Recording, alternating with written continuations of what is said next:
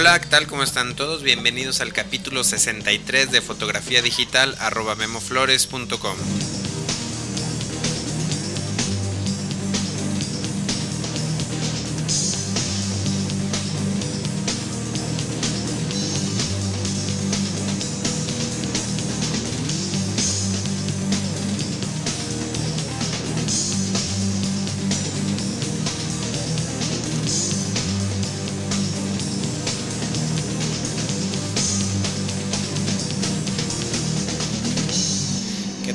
están todos? Bienvenidos a este capítulo 63 de este taller en línea sobre fotografía digital. Mi nombre es Guillermo Flores. Para las personas que escuchan esto por primera vez, bueno, esto es un podcast. Es pues una especie de programa eh, de radio semanal que pueden eh, ustedes escuchar en su computadora directamente o se pueden suscribir por ahí en la página del podcast www.memoflores.com diagonal podcast. Eh, por ahí del lado derecho van a ver un, logotipo del iTunes. Si hacen clic ahí, eh, se suscribirán automáticamente a este podcast. Y bueno, cada semana, por ahí cada lunes, eh, a veces los domingos por la noche, se meten al, al, iTunes y se actualiza si es que grabé un, un capítulo que trato de todas las semanas grabar. Eh, se actualizará por ahí, se descargará a su computadora y bueno, posteriormente lo pueden escuchar ahí mismo o transferirlo a un reproductor de MP3, quizá quemar un CD, en fin. En el capítulo 63 del día de hoy eh, vamos a hablar sobre Photoshop, sobre Photoshop CS3, eh, sobre el Bridge, el Adobe Bridge y un poquito también sobre el Adobe Lightroom. Bueno, creo que oficialmente se llama Photoshop Lightroom. Eh, pues tengo yo creo que un par de semanas probando eh, estos tres eh, nuevas aplicaciones. Ya había probado por ahí la versión beta del Photoshop y del Bridge. no me había gustado la versión beta, digo, tenía por ahí varios varios defectos. Eh, uno de ellos que no me gustaba era que, el Adobe Bridge eh, me hacía unos documentos de caché, estos documentos invisibles, eh, hacía unos documentos de caché bastante, bastante grandes y pues esto me causaba un poquito de conflicto, sobre todo cuando, no sé, estaba procesando 200, 400 fotos en formato RAW. Entonces, pues bueno, vamos a, les voy a decir algunas cositas. Digo, esta no es una revisión exhaustiva, esta no es una crítica detallada eh, de, de, estos programas, sino eh, la opinión de, pues, de su servidor de cómo ha afectado a mi flujo de trabajo, este flujo de trabajo que eh, también últimamente hemos hablado mucho de cómo eh, organizo mis fotografías, como trabajo con mis imágenes. Entonces, eh, pues primero que nada, pues sí me ha afectado, me ha afectado bastante estos cambios. Yo tengo dos computadoras, una es una iMac G5, que no es muy vieja, tiene por ahí de, un año y medio.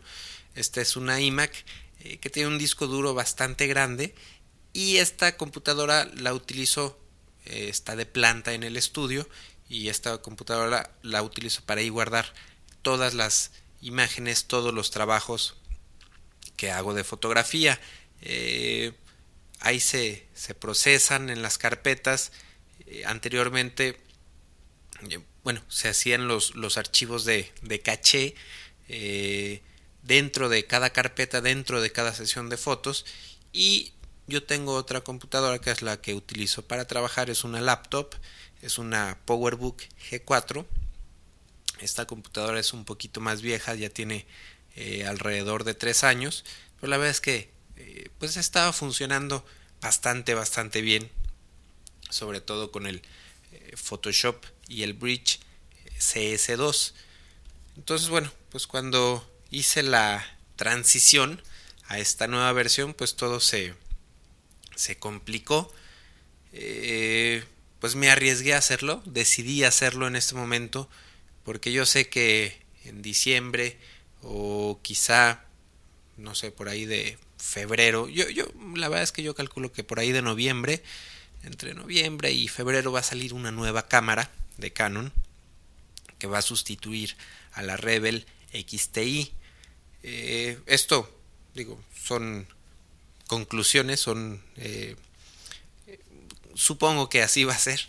Entonces, eh, cuando pase esto, cuando Canon lance un nuevo modelo al mercado, seguramente va, pues va a tener que haber una actualización en el Adobe Camera Raw, que es el software que yo utilizo para para procesar mis archivos RAW. Entonces cuando esto suceda, eh, estoy 100% seguro, bueno, me puedo equivocar, ojalá que me equivoque, pero eh, en base a lo que ha pasado anteriormente, cuando salga un nuevo modelo de, cámara de, Rebel, eh, van a tener que, que tener la versión CS3 de Photoshop para poder leer estos archivos. ¿Por qué lo digo? Digo, no, no, es, no es una conclusión eh, que, se, que me saco de la manga, sino que esto pasó cuando salió la cámara, la Rebel XT. Eh, yo tenía en aquel entonces la versión CS de Photoshop y no tenía manera de leer los archivos RAW de la cámara XT no se podían ver en la versión CS de Photoshop, sino que tuve que actualizar forzosamente a la versión CS2 de Adobe Bridge y de Adobe Photoshop. Entonces, bueno, como esto pasó en el pasado, estoy seguro de que la historia se volverá a repetir.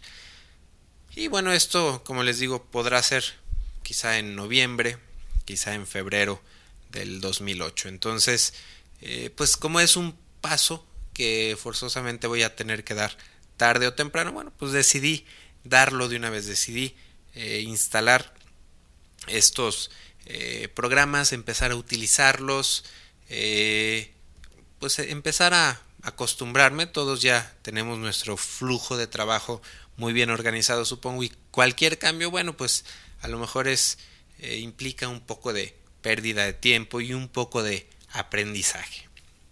Entonces, eh, pues hasta el momento han sido puras malas noticias.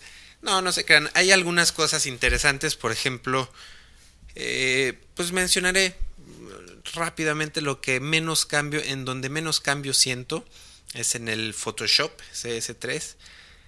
Eh, pues tiene, sí tiene por ahí algunos filtros más, tiene algunas herramientas que facilitan el trabajo, pero la verdad es que que dentro del programa de Photoshop son muy pocas las herramientas que, utilizamos eh, para retocar una fotografía. Eh, pues la herramienta básica, la herramienta principal es la herramienta para clonar. Esta herramienta, bueno, pues la utilizo el, el 80% en una foto para hacer el retoque.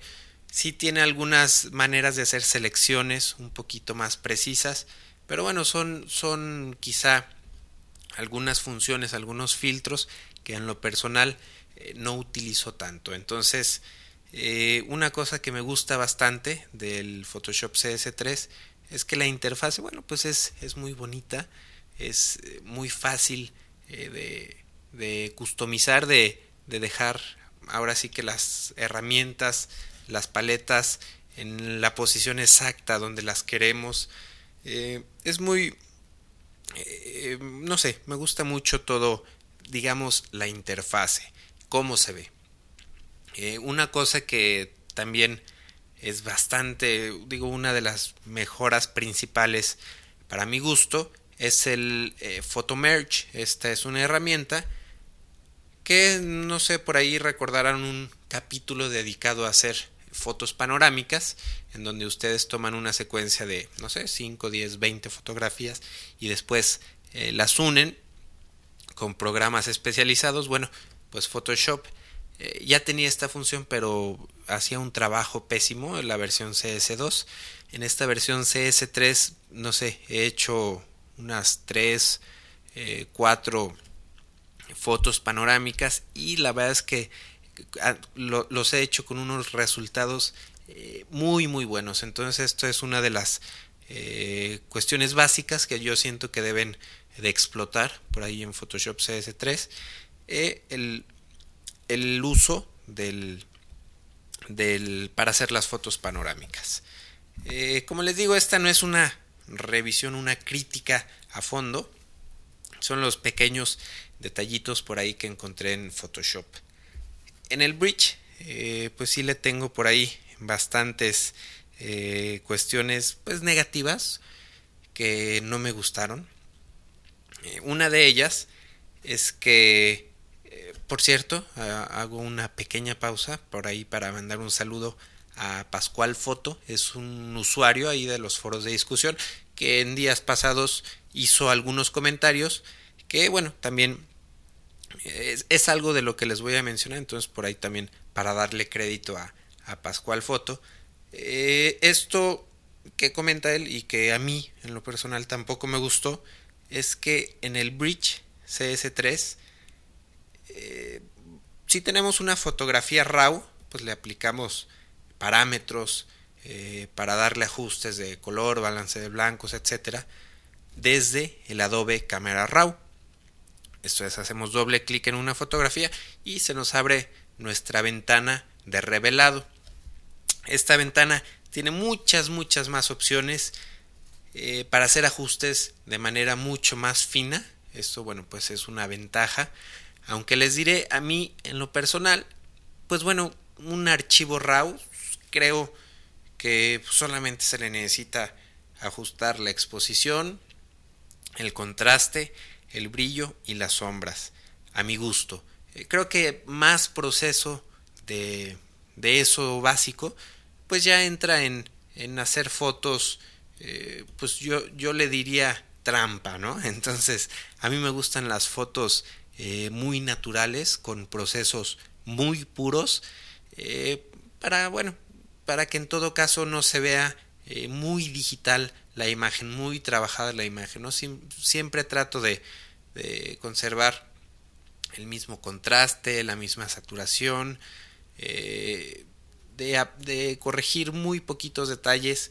Eh, a mis fotografías el balance de blancos siempre lo, lo trato de, de, corregir de manera natural, de manera como si hubiera visto, si hubiera aplicado un filtro en el lente de mi cámara. Entonces, eh, bueno, pues el Bridge CS3 nos permite hacer muchos más ajustes, mucho más finos, pero como les digo, eso en lo personal no lo encuentro eh, tan necesario. Entonces, cuando aplicamos estos ajustes, eh, se graban, estos ajustes se graban, yo tengo, yo tengo configurado el bridge para que estos ajustes que yo aplico a una imagen me los grabe por ahí en, en un archivo, en un pequeño archivo que tiene extensión XMP. Entonces, de esta manera, cuando yo eh, grabo mis fotos a un DVD para respaldar la información, o cuando quiero accesar a ellos a través de, de mi laptop, a través de una red, entonces veo fácilmente los ajustes que ya apliqué a una fotografía. Eh, lo que no me gusta, lo que encontré bastante eh, incómodo, es que eh, si queremos anteriormente desde, el, desde la ventana del bridge podíamos seleccionar los, los ajustes que tenía una imagen y podíamos, no sé, seleccionar 10, 20 o todas las fotografías y por ahí le dábamos clic, bueno, clic derecho a, nuestro ratón y podíamos aplicar, podíamos copiar todos estos parámetros, todos estos ajustes a todas las sesiones, a, todas las fotografías de una misma sesión. Entonces, pues esta era una función muy cómoda, generalmente, sobre todo cuando trabajaba en estudio, que tenía, eh, no sé, a lo mejor 200 fotos RAW, eh, abría el primer archivo, aplicaba el contraste, el balance de blancos, etcétera, eh, copiaba esos valores y los pegaba a todas las demás fotografías. Y esto se puede hacer, pero todo tiene que ser dentro de la ventana de revelado virtual de, del Adobe Camera Raw. Entonces es un, es un poquito más tardado y bueno, pues es algo que, que extraño un poquito de la versión CS2. Eh, hay una cosa que me gusta bastante, es, bueno, también la interfaz es, es muy bonita, tiene por ahí una, una herramienta de una lupa que nos permite checar el foco de una fotografía. Esta herramienta la, la considero muy útil, se me hace muy útil, pero eh, no es muy rápida en mi máquina, que ya está un poquito viejita. Y ahorita vamos a hablar de, de esto. Entonces me gusta también mucho la interfase, esta lupa me parece muy útil.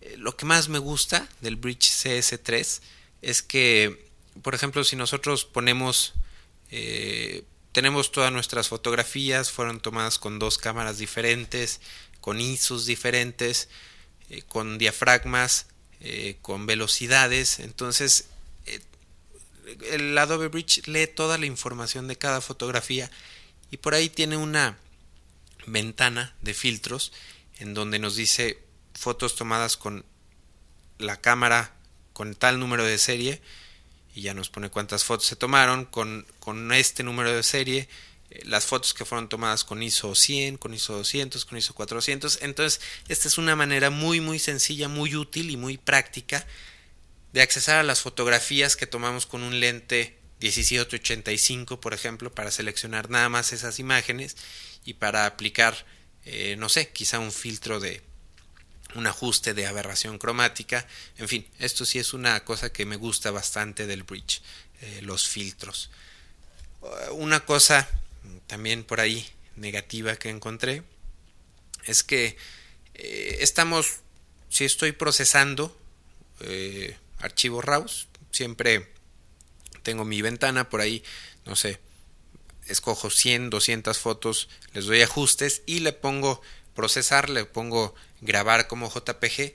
En la versión anterior de CS2 sí me era posible eh, regresar a mi ventana de, del bridge, eh, seguir viendo otros archivos, eh, darle doble clic a una fotografía y me la abría en Photoshop. Y ahora me encontré que no puedo hacer esto, que mientras estoy procesando archivos no puedo abrir una fotografía JPG y esto no sé si sea eh, particularmente por, por mi máquina que, que, no pues que ya está un, un poquito viejita y no, no soporta esto. O no sé si por ahí alguno que tenga una máquina reciente potente eh, tenga este mismo problema de que mientras se procesan archivos RAW si pueden eh, abrir una fotografía JPG por ejemplo y por último un, defecto pues también bastante, bastante malo que encontré en el Bridge CS3 es que eh, sí podemos renombrar eh, nuestras fotografías tal cual lo hacíamos con el eh, Bridge CS2 pero en esta versión encuentro que es mucho muy tardado. El, el CS2 de repente no sé cuando sobre todo cuando renombraba no sé pongamos 500 500 archivos RAW. En el CS2, si quería renombrar esos 500 archivos RAW, eh, pues la computadora como que se, se trababa, se, se, se, tardaba un poquito en procesar eh, estas fotografías, en cambiar los nombres, como que, no sé, como que por ahí hacía que se confundiera un poquito la máquina, pero finalmente tardaba, no sé, 30 segundos, un minuto que, que se congelaba la pantalla y bueno, eh, renombraba los 500 archivos sin problema. Ahora lo que encontré con el, con el Bridge CS3, eh, traté de, bueno, renombré 100 eh, fotografías, como 120 fotografías RAW, y estas fotos las renombré en, se supone que en la computadora rápida, que es una G5 con un procesador de 2 GHz y eh, pues tardó, no sé, 5 minutos aproximadamente, bueno, entre 3 y 5 minutos en, en renombrar las fotografías. Entonces me pareció eh, bastante, bastante tardado, demasiado tiempo para una tarea pues relativamente sencilla, ¿no? Entonces, aparentemente lo que hace es renombrar las fotos y tiene que generar nuevamente eh, los archivos de caché, eh, los archivos XMP. No, no sé cuál sea el problema, pero es mucho, muy tardado renombrar archivos desde el Bridge CS3. Eh, pero bueno, vamos a, a, dejarlo en paz. Este, vamos a ahora irnos a, a criticar al Adobe Lightroom. Bueno, oficialmente es el Adobe Photoshop Lightroom. Está, bueno, es, es, un programa aparte, no viene incluido con el Photoshop CS3. Este, bueno, pues es un programa nuevo que lanzó que lanzó Adobe y pues últimamente hay, ha, habido bastantes programas similares por ejemplo Apple tiene el, el Aperture eh, y bueno hay algunos otros que, que ahorita de memoria no, no recuerdo el, está el eh, se me fue el nombre eh, pero bueno hay por ahí diferentes eh, programas que sirven para organizar fotos, para procesar imágenes RAW y Adobe lanzó este producto. Fue beta durante bastante tiempo por ahí varios usuarios, varios escuchas sé que lo utilizaban porque bueno me hacían muchos comentarios y muchos comentarios muy favorables sobre el Adobe Lightroom. Ahora eh, ya dejó de ser beta, ya dejó de ser gratis. entonces bueno, ya salió la versión 1.0, entonces la he estado probando. Eh, me gusta, me gusta bastante, pero eh, lo que definitivamente, también como lo dice eh, Pascual Foto, el usuario de ahí de los foros de discusión, es que Adobe partió sus, sus, dos programas, el Bridge, le quitó algunos, pues algunas ventajas, algunas cuestiones que se podían hacer ahí desde el bridge, como que le quitó un poquito de funcionalidad para poderle dar un poquito más de apoyo, para poderle dar un poquito más de, de difusión al, al Photoshop Lightroom. Entonces, pues bueno, esta es una decisión de, pues de negocios de, de Adobe.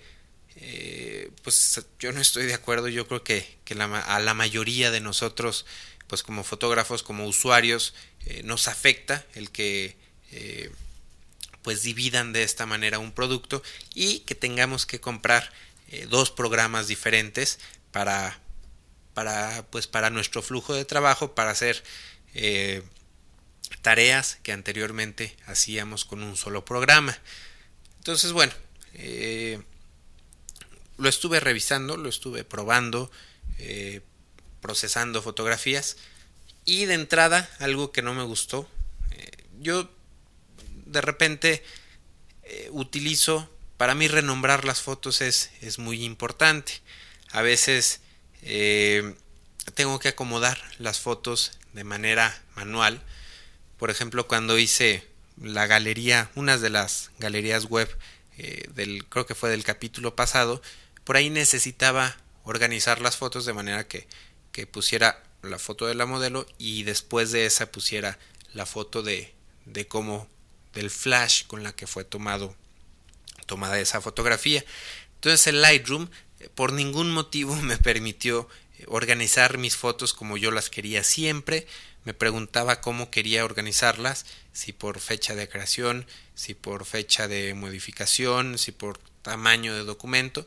Entonces bueno, lo que tuve que hacer fue eh, ponerle estrellitas, ponerle ranking a las fotos para que me las acomodara tal cual como yo las quería e irlas renombrando poco a poco. En fin, fue una tarea, pues digo, un poquito absurda, ya que no tiene la opción de que nosotros eh, manualmente acomodemos las fotos y cuando ya las tenemos acomodadas en el orden que queremos, bueno, poderlas renombrar eh, directamente. Entonces, pues es un punto malo por ahí para, para Lightroom.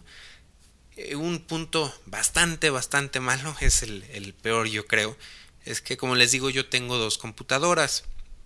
Entonces, eh, en la computadora de, del estudio, en donde se retocan todas las imágenes, a lo mejor podría procesar ahí las fotografías en el Lightroom, crear los, los archivos XMP, en donde vendrían los parámetros eh, para todas las fotografías, pero todos estos ajustes, todo, todo este caché, toda, toda esta información que se está haciendo en esta computadora principal se queda almacenada en una librería en donde viene toda la información de pues necesaria para que Lightroom haga las vistas previas y las imágenes miniatura de, de una sesión de fotos entonces desde mi otra computadora que están conectadas en red pues es imposible ver esas fotografías ya con los ajustes que se le aplicaron desde, desde la otra computadora, desde Lightroom. Entonces, eh, pues eso es algo que a mí en lo personal pues no me funciona para mi flujo de trabajo. Eh, me funciona, digo, pues cuando lo estoy haciendo desde una, una sola computadora. Pero eh, a la hora que lo, quiero compartir o incluso si quisiera, cuando, quiero, cuando, cuando voy a archivar ya mis fotografías, cuando las voy a archivar a un DVD, bueno, pues las voy a tener que, que archivar eh, sin ese, sin ese, sin esos documentos de caché y bueno esto va a hacer que sea muy tardado una vez que en un futuro que quiera accesar a estas imágenes pues voy a tener que esperar bastante tiempo mientras se vuelve a generar todos estos archivos de caché entonces bueno por ahí otro punto malo para el Lightroom y una cosa que bueno pues sí me gustó bastante bastante no sé si por ahí tuvieron oportunidad de checar las, las fotografías de ejemplo de los dos programas anteriores. Eh, pues esta es una galería flash. Espero que, que todo el mundo la, las haya podido ver. Espero que, que no haya habido algún plugin por ahí misterioso que, que no sé, que por alguna razón no hayan podido ver estas fotografías. Si alguno de ustedes no pudo, sí me gustaría mucho que, que me escribieran eh, comentándome qué computadora tienen, qué sistema operativo tienen, eh, con qué navegador eh, quisieron ver estas fotografías y quizá, bueno, eso me sirva un poquito de retroalimentación para ver la, la, compatibilidad, la compatibilidad perdón, de estas galerías web. Entonces eso pues me gustó bastante, es, es no sé, me gustó mucho la interfase, es una galería flash, me pareció digo, muy, tiene ahora sí que bastantes opciones para, para dejarla un poquito al gusto. Y también tiene una opción que todavía no he probado de fondo, pero que también se ve interesante, de hacer eh, un pase de diapositivas y poder exportar este pase de, diapositivas para que, bueno, eh, la gente pueda ver nuestras fotografías de una manera eh, pues animada y un poquito más interesante. Todavía no pruebo de lleno esta función, pero parece ser que tiene por ahí futuro. Y dentro de lo que es el proceso de las fotografías, ahora sí de, de, pues lo que es el, el, ajustar los colores a una imagen, eh, me parece que tiene excelentes opciones, tiene, como les digo, más de las opciones necesarias para ajustar una fotografía eh, eh, los colores ahora sí que, que por canales, tiene bastantes, bastantes opciones muy interesantes. Y una cosa que también me gusta bastante de, Lightroom y que le apreciaba mucho al, al, Aperture de Apple es que podemos hacer estos mismos ajustes con fotografías tomadas en formato JPG. Entonces si tenemos por ahí, eh, no sé, 500 fotografías JPGs que necesitamos aplicar los mismos cambios a las 500 fotos, bueno, pues yo creo que Lightroom es el software adecuado para hacer esta tarea. Simplemente aplicamos eh, ajustes a la primera foto, copiamos los ajustes a las 499 fotos restantes y bueno, dejamos ahí trabajar un rato a las computadoras y tenemos en nuestros archivos ya procesados y ajustados. Eh, para finalizar, bueno, pues en conclusión, eh, pues hasta ahorita no me ha gustado la transición al, al, pues a la versión CS3 de esta eh, suite creativa, sobre todo de Photoshop, del Bridge y también eh, la prueba de, bueno, no prueba ya el uso de, de la versión final del Photoshop Lightroom. Eh, esperemos que bueno se, se vayan mejorando, se puedan ir mejorando algunos detallitos, sobre todo del, del Lightroom, conforme pasa el tiempo.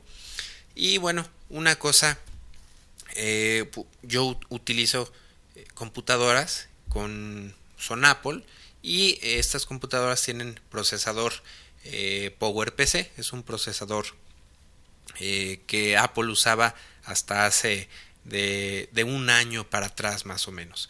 Eh, lo que pasa es que Apple hizo una transición a procesadores Intel y bueno, definitivamente si ustedes tienen computadora Apple con procesador PowerPC, eh, pues no les recomiendo eh, hacer esta transición porque los programas siento que están optimizados, eh, siento que están pensados para trabajar de manera adecuada en una computadora Apple que tenga un procesador Intel. Entonces, como les digo, en mi caso, bueno, pues por ahí voy a tener que, que hacer la transición a a, computadoras con procesador Intel. Por ahí aprovecho si hay alguna persona interesada en comprar eh, tres computadoras viejitas Apple, bueno, que se ponga en contacto conmigo.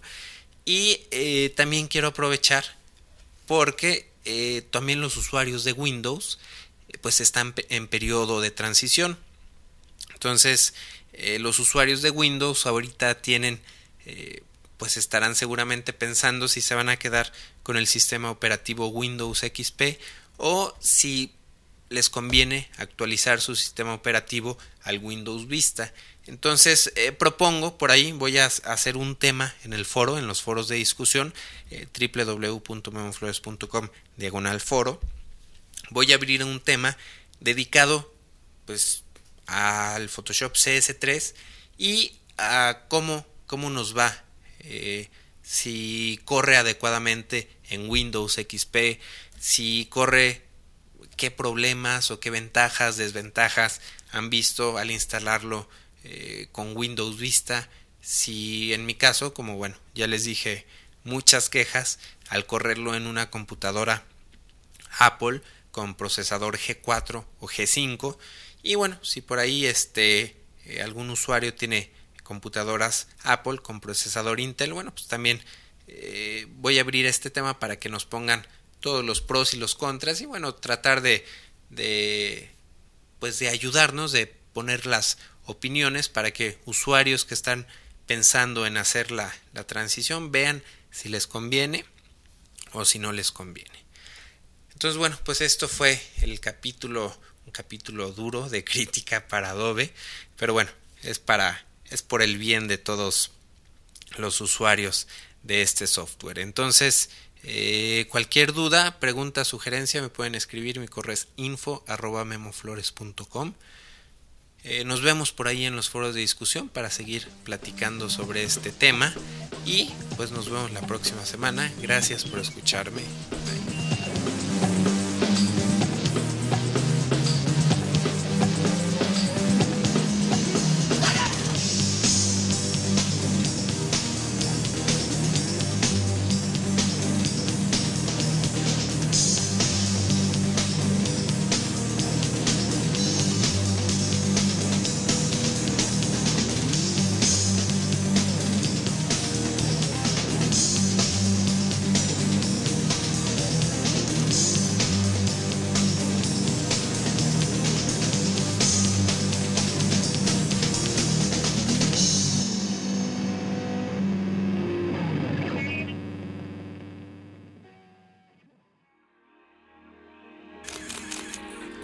photocastnetwork.com, your photography resource in the potosphere. photocastnetwork.com